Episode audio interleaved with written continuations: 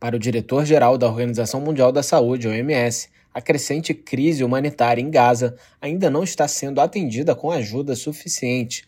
Ao discursar na Cúpula Mundial de Governos em Dubai, nesta segunda-feira, Tedros Ghebreyesus afirmou que as 447 toneladas de suprimentos médicos entregues a Gaza até agora são uma gota no oceano da necessidade que continua crescendo a cada dia. Segundo agências de notícias, dois reféns foram resgatados durante um ataque das forças especiais israelenses na cidade de Rafa nesta segunda-feira.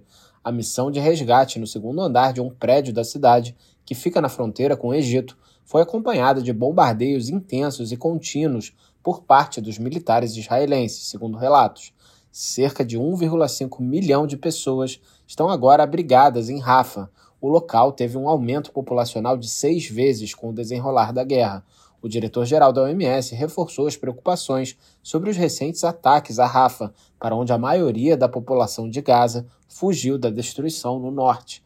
Apenas 15 dos 36 hospitais de Gaza ainda estão parcialmente ou minimamente funcionais, disse Tedros. Segundo ele, os profissionais de saúde estão fazendo o seu melhor em circunstâncias impossíveis a agência continua apelando por acesso seguro para o pessoal e suprimentos humanitários, pela libertação dos reféns detidos pelo Hamas e por um cessar-fogo.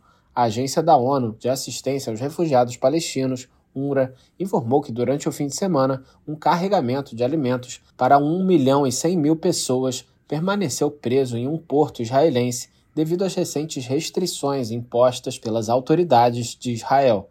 A UNRWA informou que cerca de 1.049 contêineres de arroz, farinha, grão de bico, açúcar e óleo de cozinha estão retidos, enquanto famílias em Gaza enfrentam fome e inanição.